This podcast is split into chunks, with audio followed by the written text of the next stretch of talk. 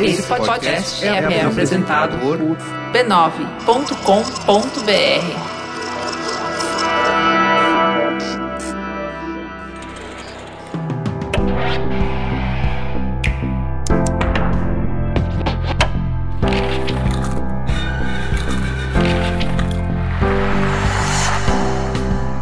Mamileiros e mamiletes, bem-vindos ao Mamilos Cultura, o nosso espaço de reflexão a partir de produções culturais.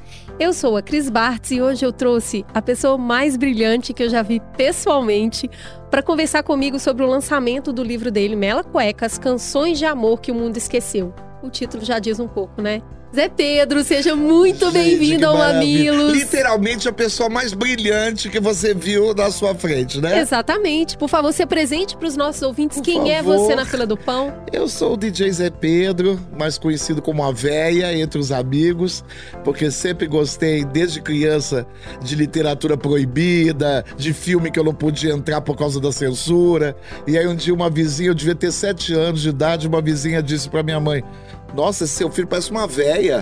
Pronto. Aí foi a véia pro resto da vida. E tem também que as pessoas estão conhecendo pela primeira vez no livro, o Júnior do Leme. Eu, eu, conheci várias pessoas, eu quero conversar com cada uma delas.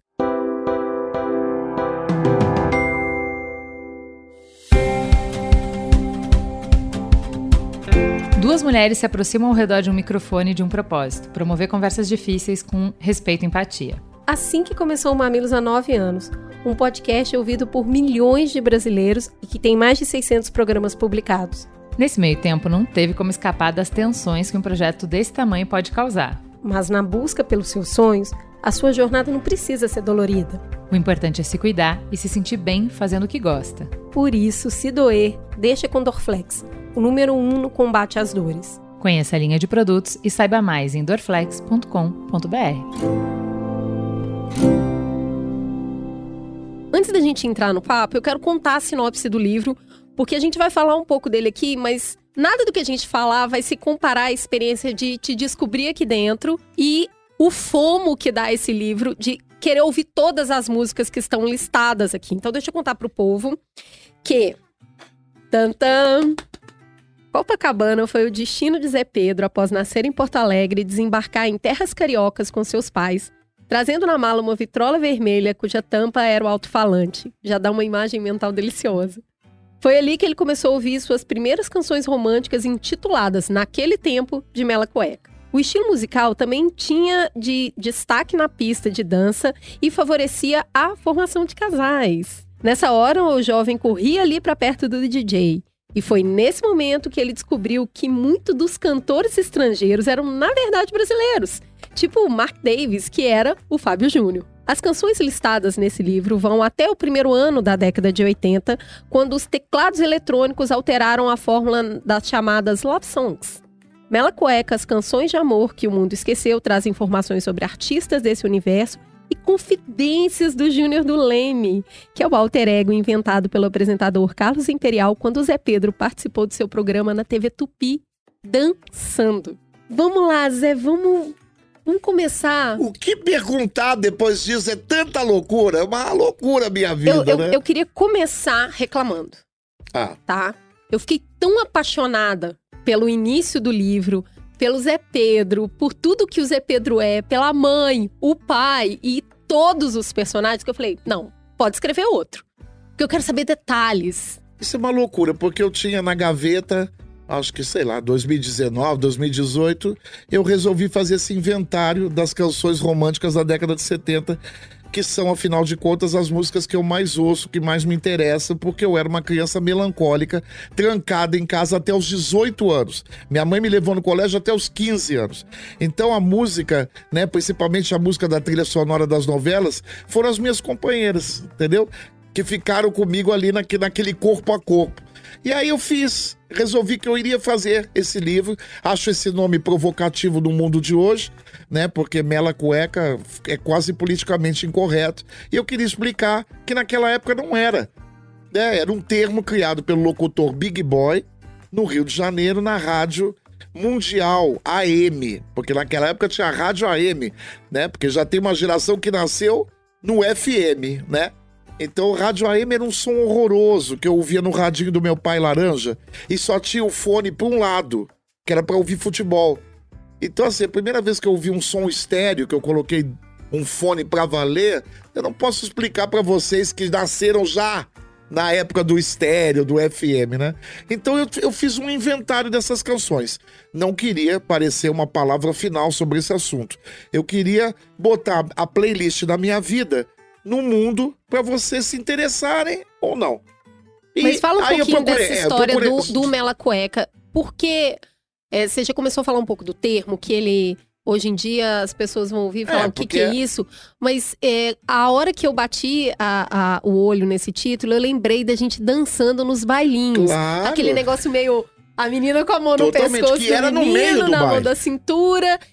O que que isso desperta em você essa memória do Essa, garoto é... que ouvia essas músicas, mas queria ver o que, que o DJ estava fazendo e não o que, que os casais estavam fazendo. É, porque assim, a Tereza Cristina essa semana deu um depoimento sobre o livro dizendo que ela era que nem eu, né? Que nessa hora, era no meio do baile, a luz estroboscópica baixava, parava, entrava uma fumaceira e aquela luz ficava meio lusco-fusco assim. E aquela gente que você já estava de olho, era hora de você convidar para dançar, para fazer um corpo a corpo.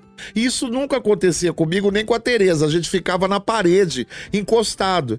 Então, quando eu ouvia uma canção que eu ficava louco por ela, eu ia lá perto do DJ para ver né, no, no, compacto simples girando o nome daquela música. Então eu fui ficando um cara interessado e, e conhecedor dessas canções, porque na hora que todo mundo tava amando, né, se encostando, se roçando, eu tava ali aprendendo sobre música. E aí o que é louco é que eu fiz esse inventário e deixei na gaveta, e aí quando a Cris Fuscaldo da Garota FM é, me procurou, eu falei para ela que eu tinha esse livro. Ela adorou esse nome, que ela é de outra geração, achou provocativo, mas ela teve uma intuição que salvou, acho, a minha vida e salvou esse livro de uma certa forma, que é Zé, você não quer fazer uma introdução contando um pouco da sua vida? Eu levei um susto, falei, posso fazer. Aí eu fiz uma introdução que eram dois parágrafos. Ela, você podia aumentar um pouquinho? Um pouquinho. Aí eu botei. Ela disse, Zé, só mais um pouquinho. Aí eu falei: olha, a Bela Gil me deu uma terapia, uma sessão só, porque eu sou pão duro. Ela disse: Zé, eu não aguento mais a tua cabeça, então eu vou te dar uma terapia, uma sessão, e depois você paga o resto. Claro que eu nunca mais voltei para não ter que pagar.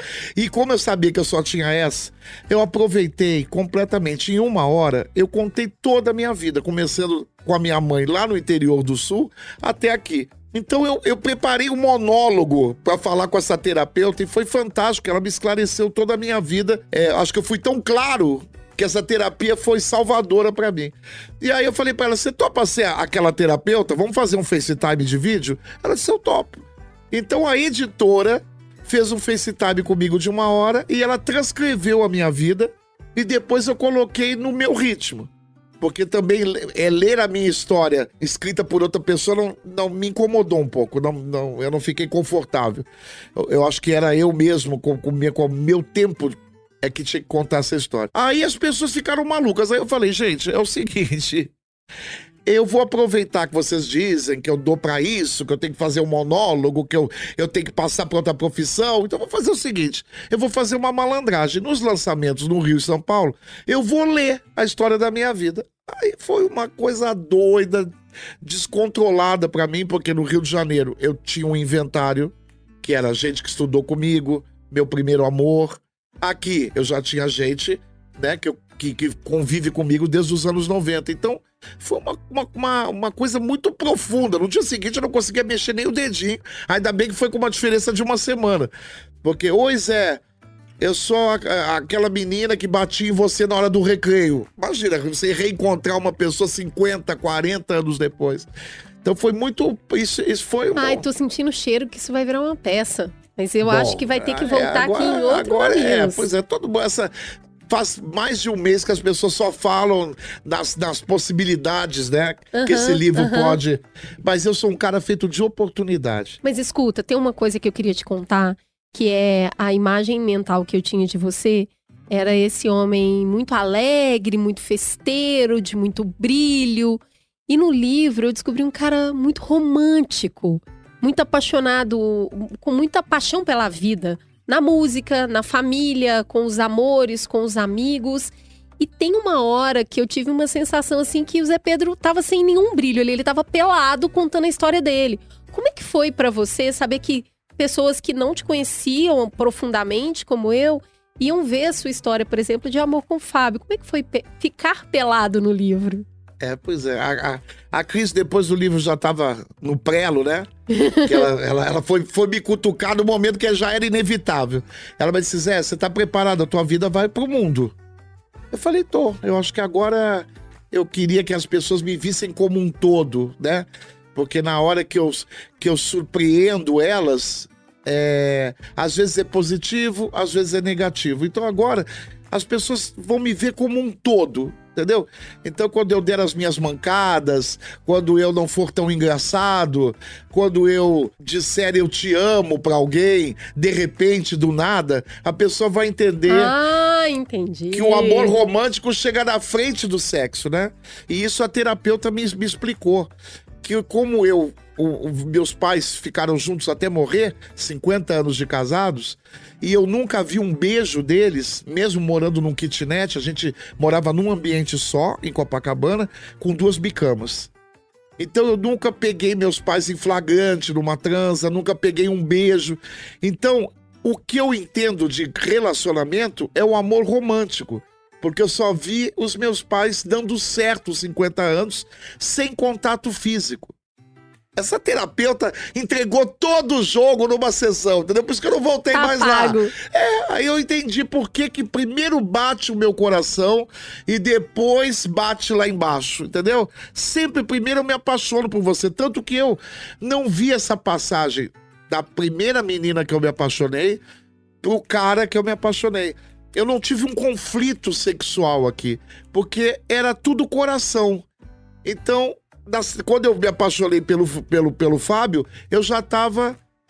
É, é, é, eu repeti aquilo que eu tinha feito com a Laís. A gente tá falando esses nomes, mas só para quem lê que vai entender quem é a Laís e quem é o Fábio. Isso aí, mas eu queria voltar um pouquinho na Laís, porque ela vira sua parceira de dança. Isso. E aí nasce, tem o Júnior do Leme. Eu queria que você contasse, porque você fala que o fato de ter sofrido todo esse lugar de solidão na escola, do bullying e tudo mais, é, te fez um cara muito espirituoso. Eu quero saber se a dança entrou nesse lugar do espirituoso e quando você vira pra Laís e fala, vamos dançar nos bailes, eu acho que a gente tem alguma chance. Eu amo a história de vocês terem ganho 500 discos, não dava nem para carregar.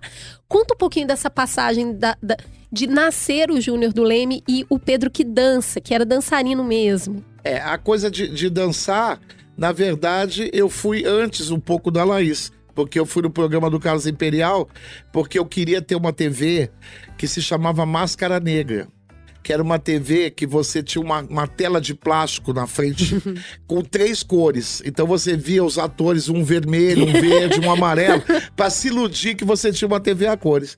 E um dia, vendo o programa do Carlos Imperial, eu vi um anúncio dizendo que quem fizesse a dança do Figueiredo, que era em homenagem ao então presidente João Batista de Figueiredo, que você ganhava uma televisão, televisão máscara negra. Então eu fiquei louco e fui. Saí dali de Copacabana e fui até a Urca, que é a TV Tupi lá na Urca.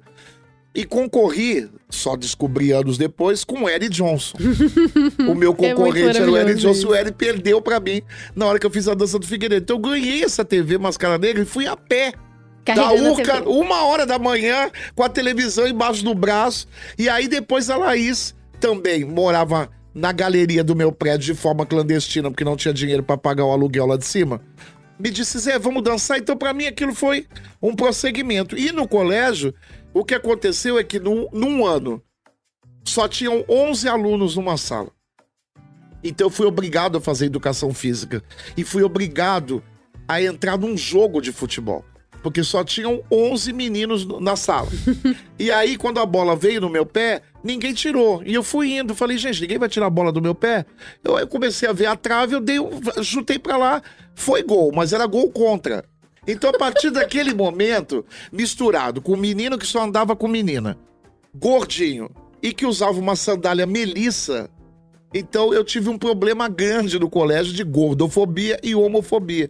Quando chegou no ano seguinte, eu entrei na sala de aula e aqueles todos que me crucificavam estavam na minha sala. Quando eu pensei que eu ia passar um ano inteiro ouvindo chacota da, dos meus colegas, nasce o Zé Pedro. Estriônico, pensamento rápido, virei representante de turma.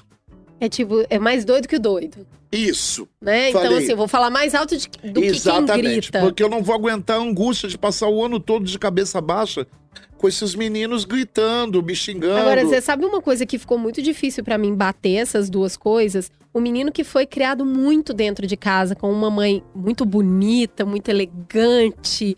E assim, você era um menininho fofo demais. Tem umas fotos que dá, assim, aperta os dentes. Como que esse menino que ficou ali num ecossistema tão fechado conseguiu, a hora que sai, explode, assim, pra mim parece aqueles negócios de confete que faz assim. Então, de onde nasce a coragem de sair do de um lugar do pânico? É do pânico.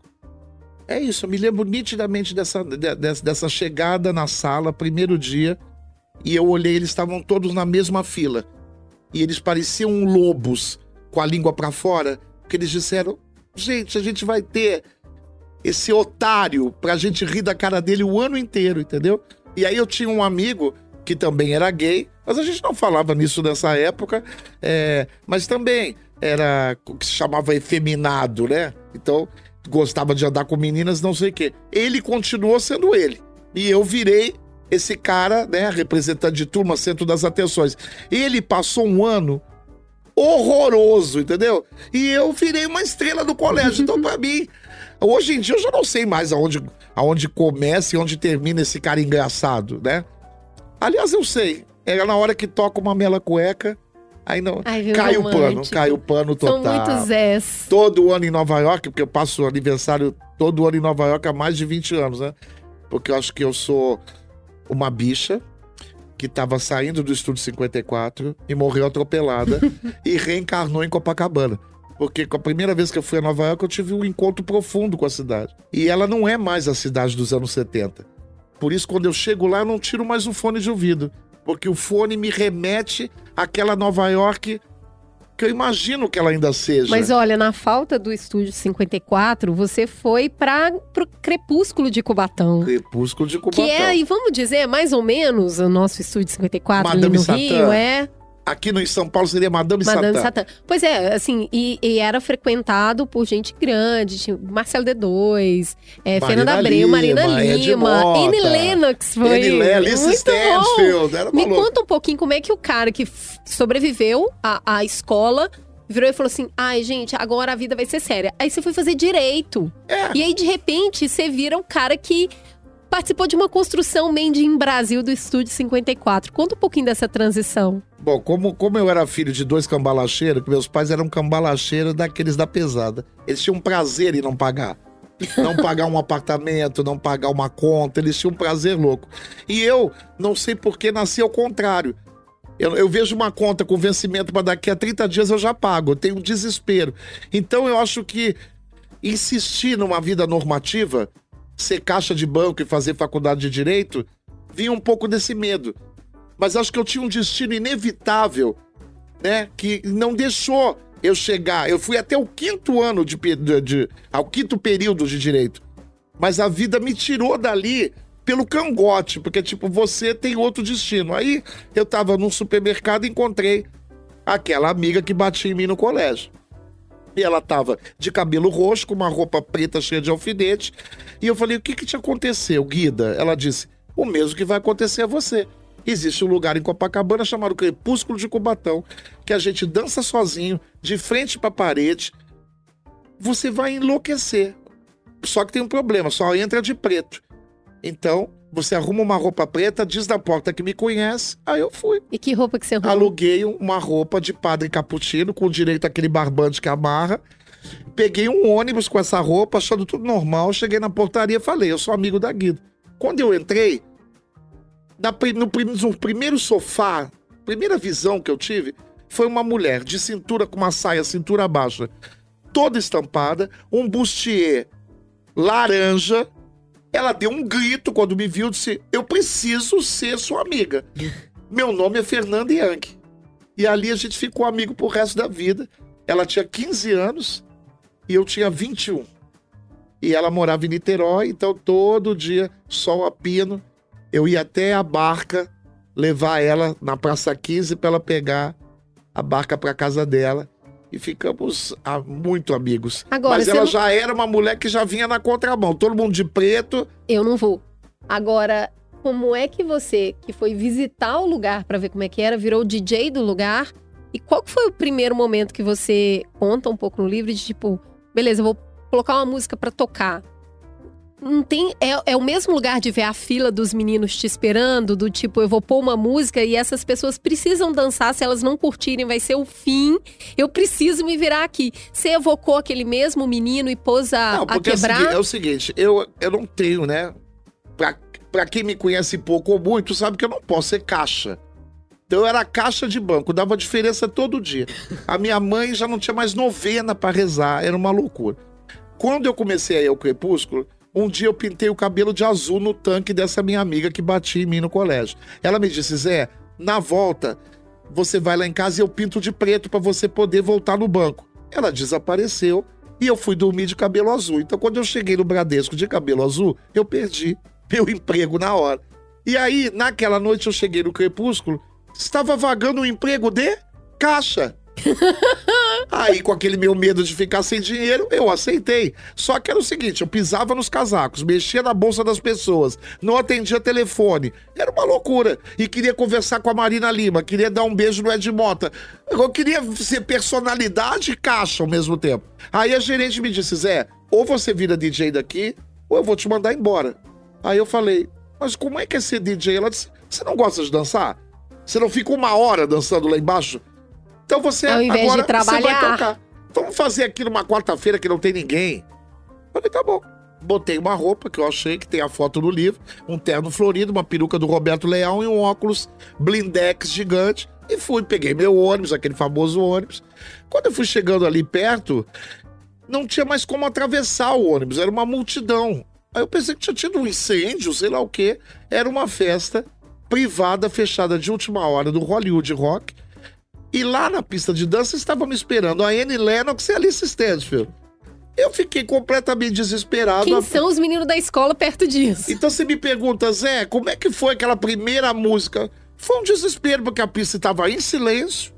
Eu entrei naquela cabine, abri aquele caixote. E o primeiro New Order que eu vi, o segundo The Cure, eu fui tocando, porque naquela época era- eram essas as bandas que todo mundo adorava. E aí, o dono do Crepúsculo era o Ronald Biggs. É muito bom isso. Que é o pai porque, do assim, Mike, o do Balão da sua vida é muito Pois bom. é. E o assaltante do trem pagador. Ele disse, você é o DJ daqui, pode mandar embora o outro. E eu virei DJ de um dia pro outro. E 15 dias depois eu saía na capa do Jornal do Brasil, dizendo né, que, a- que surgia um DJ, que era uma novidade, um acontecimento da noite carioca. Então, assim, eu não tive nem tempo pra planejar um negócio. Até Estudar, hoje, é, foi na intuição. Até hoje eu- eu venho pra cá e não sei o que vai me acontecer, porque a minha vida é feita de oportunidade, não adianta eu planejar nada. Zé, o que, que você pretende depois desse livro? Não pretendo nada. E nesse não pretendo nada, mas eu vou deixando a vida me levar, você foi parar na televisão. Isso. E aí tem um lugar na televisão que é de hiperexposição, né? Você já não estava mais ali no seu lugar onde as pessoas iam te ver. Agora você estava em todos os lugares, inclusive com esse personagem colorido, esteticamente chamativo. O quanto isso foi interessante para você e o quanto isso foi trabalhoso para você de estar sempre surpreendendo e no outro dia fazer mais e ir dobrando a aposta. Como é que porque eu fiquei pensando muito nisso, de, do quanto é, ser o cara alto astral, legal e colorido também é cansativo. Como é que foi essa parte da experiência pra você de todo dia estar no ar? Bom, na verdade, eu tava na casa do meu ídolo, né? Da Maria Bethânia. E a Adriane me ligou é, e disse: Zé, tudo bem? É, eu vi você numa boate no Guarujá, na Fênix, e eu vou ter um programa numa emissora de televisão que vai estrear, e o meu programa é a primeira novidade da emissora. E eu queria que você fosse o DJ do programa. Aí eu falei, Adriane, será que eu sei? Eu sempre faço essa pergunta, será que eu sei fazer isso? Ela disse, Zé, você é uma explosão de carisma, vai dar tudo certo, o povo vai amar você Aí botei uma roupa de novo e fui para lá. E a cabine de som era atrás do, do palco, em cima, atrás da plateia. Eu achei que era só para fazer o som. Fiquei quietinho ali de cabeça baixa. Quando ela entrou, que abriu aquele portal de programa de auditório, Aham. ela disse: Antes de começar, deixa eu falar com o meu DJ que ele tá a coisa mais linda. E essa frase se repetiu durante dois anos. E eu ficava toda noite nervoso e dava um grito que as pessoas tinham pavor, porque não pode gritar na televisão, né? Porque o microfone explodia. Fala, galera! Foi uma loucura. Bom, isso foi. é, a Adriane poliu o meu carisma, me fez acreditar, né? Que eu realmente tenho essa empatia com o público. É, mas teve uma hora que eu, né, uma neurose minha, não do público nem da Adriane, comecei a achar que eu era o Louro José da Adriane. E que aquilo estava me afastando do ponto de partida que era a música. Porque eu tocava do Oiapoque ao Chuí a semana inteira. Eu chegava lá, tocava três músicas e o pessoal pedia para fazer foto comigo. Eu virava meio uma atração turística. E fora que no carro, na ida e na volta, como é a Adriane? Como que ela dorme? Ela come o quê? Eu comecei a virar um porta-voz da Adriane. E aquilo foi me dando uma angústia, entendeu? E aí eu falei pra ela, depois de dois anos de programa ao vivo, diário, vivo, de é. segunda a sexta, Haja energia. eu falei, Adriana, eu quero parar. Então, como qualquer final de casamento foi traumático, mas ela foi no lançamento aqui em São Paulo e me disse do respeito, do orgulho, da alegria que ela tem. E eu só repito o que ela me ensinou. Gratidão. Eu tenho gratidão, Adriane, por tudo que ela me ensinou. Entendeu? É muito gostosa essa parceria e eu acho que existe uma dignidade muito grande em saber quando sair. Opa, a gente é, foi a, a Fernanda hipervaloriza, que me né? ensinou. Saia antes do final da festa. É porque a gente supervaloriza o eterno. Né? E na verdade, se nós somos finitos, que dirá nossas relações, os Exatamente. nossos projetos, né? E principalmente na televisão. Você tem que saber, por exemplo, eu me lembro que o Irritando o Fernando Young era um- uma explosão de Uhum. audiência. Uhum. Ela terminou sem- quase sem dar satisfação. Porque ela me dizia sempre isso, Zé, sai Deu. antes do final da festa. Não fica até o final, entendeu? Agora, tem esse lugar de uma hipervisualização, tá na capa da revista, tá no jornal, tá na TV. E aí tem um momento em qualquer carreira que você também vai para um outro lugar, onde você já tem um- é, muito, muita credibilidade, você já está estabelecido, mas você não está mais em todos os lugares. Como é que você lida com isso? Como que você olha para projetos hoje e fala isso vale a pena para mim, isso não vale, isso vai me dar a exposição que eu desejo, eu nem quero essa exposição. Como é que você avalia isso? Eu acho que eu tenho um destino Vale do Anhangabaú, de tocar pra multidão. Eu tenho um destino Roberta Miranda, eu tenho um destino até mesmo a Loki. Eu tenho um destino das multidões. Mas eu sempre tive medo de virar uma unanimidade e não ter pra onde voltar. Então a minha vida é o tempo todo retesando esse meu destino popular, entendeu? Não contrariando.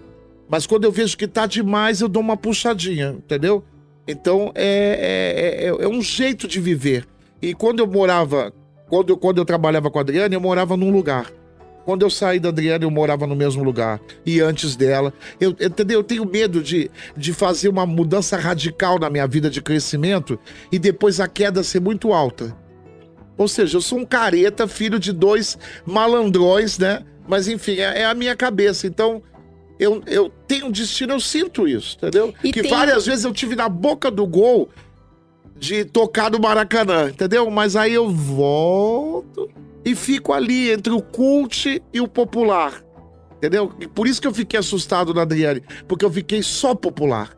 Acontecia uma festa da Vogue e na hora da, da reunião de qual DJ chamar, todos diziam: Deus que me livre, Zé Pedro. Então eu perdi um pouco aquele cult que eu adoro. Pois é, olha que interessante o que você está me contando, que a gente teve com o diretor do documentário da Elise Houghton, e ele estava falando um pouco da carreira dela, e ela tinha também essa mesma percepção. Ela não quis fazer uma carreira internacional. Não. E aí uma galera virava pra ela e falava assim: ai, mas tá sendo recalcada, tá com medinho. E é muito interessante o que ele contou, que ela queria transitar entre esses dois mundos, né? Que é exatamente o que você tá me contando. Eu quero, eu quero ir até o popular, porque eu gosto de falar com as pessoas, mas eu quero manter a minha identidade, que é fazer o que eu quero, do jeito que eu quero e do jeito que eu vejo valor no mundo. Só que isso para um espírito de artista, no momento que a gente tem internet, que as coisas são tão líquidas, né? A pessoa aparece num dia, ela faz muito sucesso, ela desaparece para sempre. Como é lidar isso nesse outro tempo, nesse tempo hoje, onde onde a audiência precisa ter seguidores e tem que ter likes? Como que você se relaciona com isso? Eu acho que, que um artista como eu, que quer, que quer insistir nessa coisa de ficar de médio porte, é, tem que ficar com o dedinho levantado na internet. Então, meu dedinho está sempre levantado lá. Eu vou me reinventando, vou contando novidades, vou tentando atrair as pessoas para o meu trabalho ou para minha opinião, né? Porque tem, a partir de ali da, perto da pandemia eu comecei a escrever né? Não texto longo, que eu detesto texto longo no Instagram, mas enfim, Não vou um dar texto, textão. é um texto que fala da minha admiração ou de um ponto de vista meu, e isso também nasceu um outro tipo de admirador meu, entendeu? Mas eu fico o tempo todo, é, eu não renego a internet. E ali também, é, esse meu jeitinho de invejar o cult se mantém, porque eu sempre gosto de seguir aquele que tem 13 seguidores, sabe? Eu amo Que- isso, é, Zé, eu porque eu sempre acho que isso ali. é o contrassenso do mundo atual. Me é ser... incomodo e tenho prazer. A pessoa diz, você tá incomodado com esse cara que não tem nem metade de seguidor que você tem. Ah, mas aí, entendeu? Uhum. Eu me incomodo e tenho prazer com, com, com alternativo. Engraçado, né? É, eu acho isso muito poderoso porque mantém você dono da sua própria opinião. Né? Quando você é gigante demais, é difícil Isso. você ter essa liberdade. E, e aí, balancear isso, eu acho que é ir na contramão de tudo que é chamado de sucesso hoje. Né? Que é, é, é muito fálico. Né? Um crescimento exponencial eterno. Nunca acaba. Quando você fala, não, eu não quero esse tipo de sucesso, as pessoas tendem a estranhar e achar, não conseguir entender. Como assim você não quer ser mais Pois é. famoso, não quer estar na televisão todo dia? E desculpa aí- o papo esotérico, mas eu aprendi que a vida também, quando ela te- finaliza, me leva a finalizar uma etapa, é porque ela vai anunciar outra. Entendeu? Não sou eu que vou criar essa nova etapa, é a vida que me leva. Eu sinto um pouco isso. Então, antigamente eu né? ficava um pouco angustiado. Quando eu saí do resumo da ópera, né? Ali, Zé Vitor Oliva, Ricardo Amaral, eu voltei pra casa pensando: E? Será que vou ter que voltar pro Rio de Janeiro? Acabou, né? Aí a vida se apresentou de outra forma. Quando eu saí da Adriane, eu me lembro que eu liguei pra minha empresária e falei: quanto eu tenho de dinheiro pra pagar o meu aluguel? Ela disse: pelo menos um ano. Eu falei: então eu vou sair mesmo. E aí a minha vida se descortinou. Fiz meu primeiro disco de remix de MPB clássica, né? Que me levou pra tantos lugares no mundo. Então, eu já entendi que quando a vida me provoca pra terminar uma etapa, é porque vai vir outra. Mas você ainda não sabe lidar com essa angústia, né? É difícil ter É, uma mas hoje em sabedoria dia eu já, é, já, já tô mais perto dessa plenitude.